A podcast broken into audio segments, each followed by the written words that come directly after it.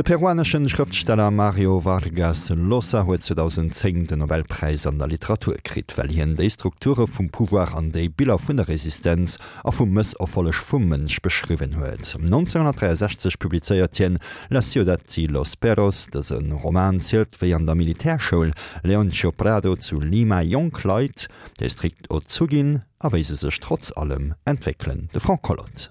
Si l'œuvre de Mario Vargas Loza est extrêmement diverse, plusieurs thèmes la traversent entièrement. L'amour des femmes notamment, et aussi celui de la culture française. Au sommet de son panthéon littéraire trône Flaubert, auquel il consacra son essai L'orgie perpétuelle, et dont il a fait sien le fameux adage Madame Bovary, c'est moi. Puis viennent Sartre, sa passion de jeunesse, et Camus, vers lequel il glissa progressivement, et qu'il convoque tous deux dans un autre essai, contre vents et marées. À leur côté, Dumas et Hugo, à propos duquel il rédigea la tentation de l'impossible. Si la francophilie se mesure au nombre de textes produits sur nos classiques, l'écrivain Mario Vargas Loza compte à coup sûr parmi nos meilleurs amis. De fait, ce dernier est le plus français des auteurs péruviens. D'abord parce qu'il parle un français parfait, peaufiné lors d'un séjour de sept ans à Paris de 1957 à 1964. Ensuite parce qu'il y possède toujours un appartement, ce qui explique la connaissance des arcanes de la ville dont témoignent les épisodes parisiens de tours et détours de la vilaine fille. Récemment republié en poche, ce livre comprend par ailleurs de nombreuses références à la littérature française, de Jules Verne à Sartre, de même qu'une envolée contre la perte d'influence des créateurs Sartre, Camus, Malraux, au profit des critiques Barthes, Deleuze, Derrida. Or, sa rupture avec Sartre préfigure déjà l'attitude future d'un Vargas Loza épris d'engagement et de littérature, et, en cas de contradiction, choisissant toujours cette dernière. Cela fonde aussi sa modernité. Lorsque Vargas Loza est apparu à la littérature sud-américaine en 1957, à l'âge précoce de 19 ans, celle-ci était en plein rejet des modèles coloniaux. À ces derniers, elle opposait l'indigénisme d'un Horatio Quiroga et son Anaconda, le réalisme magique d'un Joao Guimaraes Rossa avec Diodorim, ou l'engagement révolutionnaire qu'incarnera plus tard l'emblématique Eduardo Galenao avec ses veines ouvertes de l'Amérique latine. En somme, l'écrivain sud-américain devait être guérillero, chaman indien ou un peu des deux.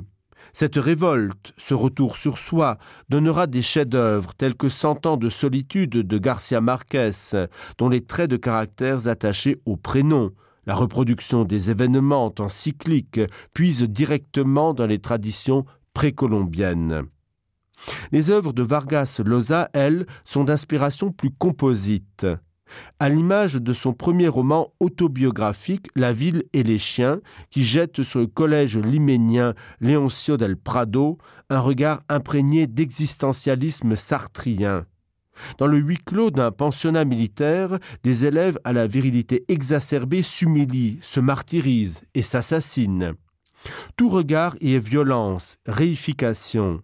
La morale n'a aucune place. Seul compte le jugement des faits et la responsabilité individuelle. Dans la ville et les chiens paru en 1963, l'Académie militaire Leoncio Prado de Lima, où l'action se passe, est un microcosme de la société péruvienne.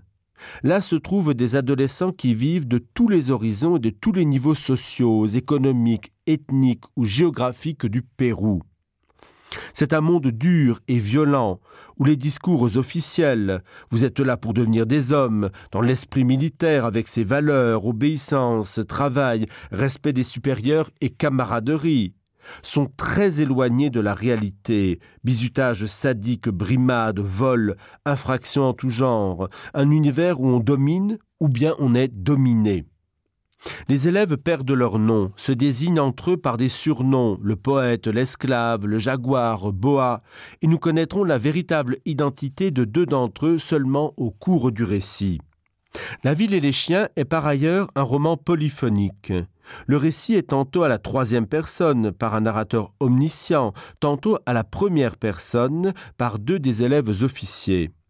Il est intéressant de remarquer que, même quand c'est le narrateur qui parle, il suit souvent un seul personnage.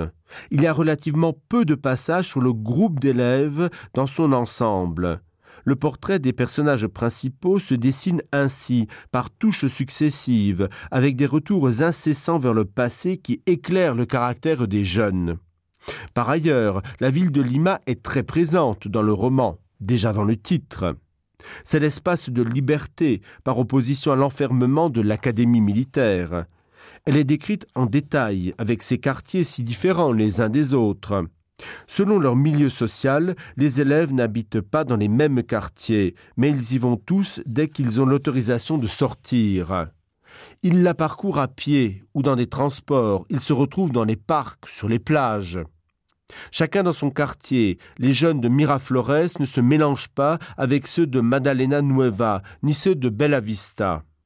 Ce roman est un portrait de la société péruvienne avec l'opposition entre les différentes composantes de la société ethnique et sociale.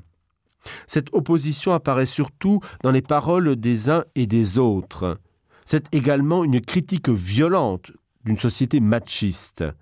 En dehors du personnage de Teresa, il y a très peu de femmes, essentiellement les mères des élèves, femmes effacées, abandonnées, résignées, je cite. Oh les femmes, toutes pareilles, stupides et sentimentales, elles ne comprennent jamais rien. Et encore, je ne t'ai pas demandé ton opinion. Ces choses-là, c'est moi qui les décide, dit le père de Ricardo à propos de l'entrée de son fils à l'académie.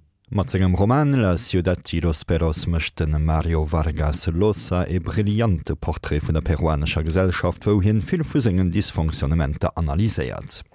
De Feature kör de la Literatur südamerikain gouf präsentéiert vum Frank Collot.